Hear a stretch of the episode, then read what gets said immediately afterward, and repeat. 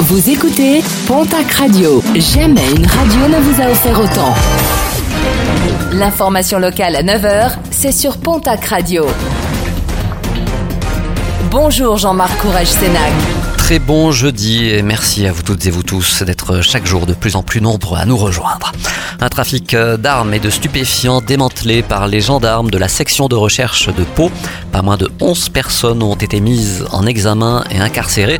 Elles sont soupçonnées d'avoir organisé ou participé à ce trafic.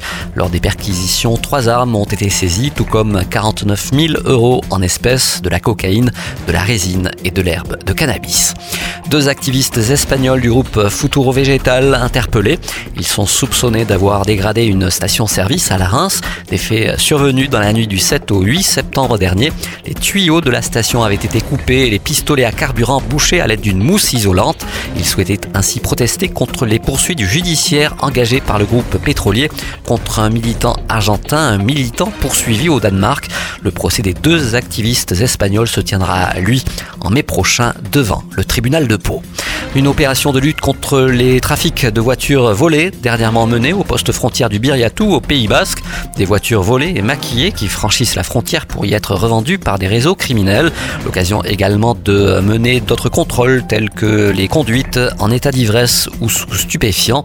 Pas moins de 47 infractions au total ont été relevées.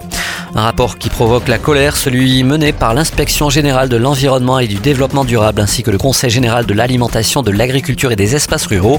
Un rapport qui annonce la possibilité de la présence de 350 ours sur le massif pyrénéen et cela à l'horizon 2050.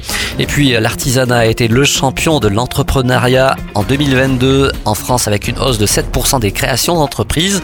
Si l'Occitanie est à la traîne au niveau national, le département des Hautes-Pyrénées s'en sort plutôt bien avec une hausse de plus de 15% du nombre d'apprentis sur un an. Forte hausse également pour la Haute-Garonne, supérieure à 20%. Stagnation en revanche pour les départements du Gers, des Landes et des Pyrénées-Atlantiques.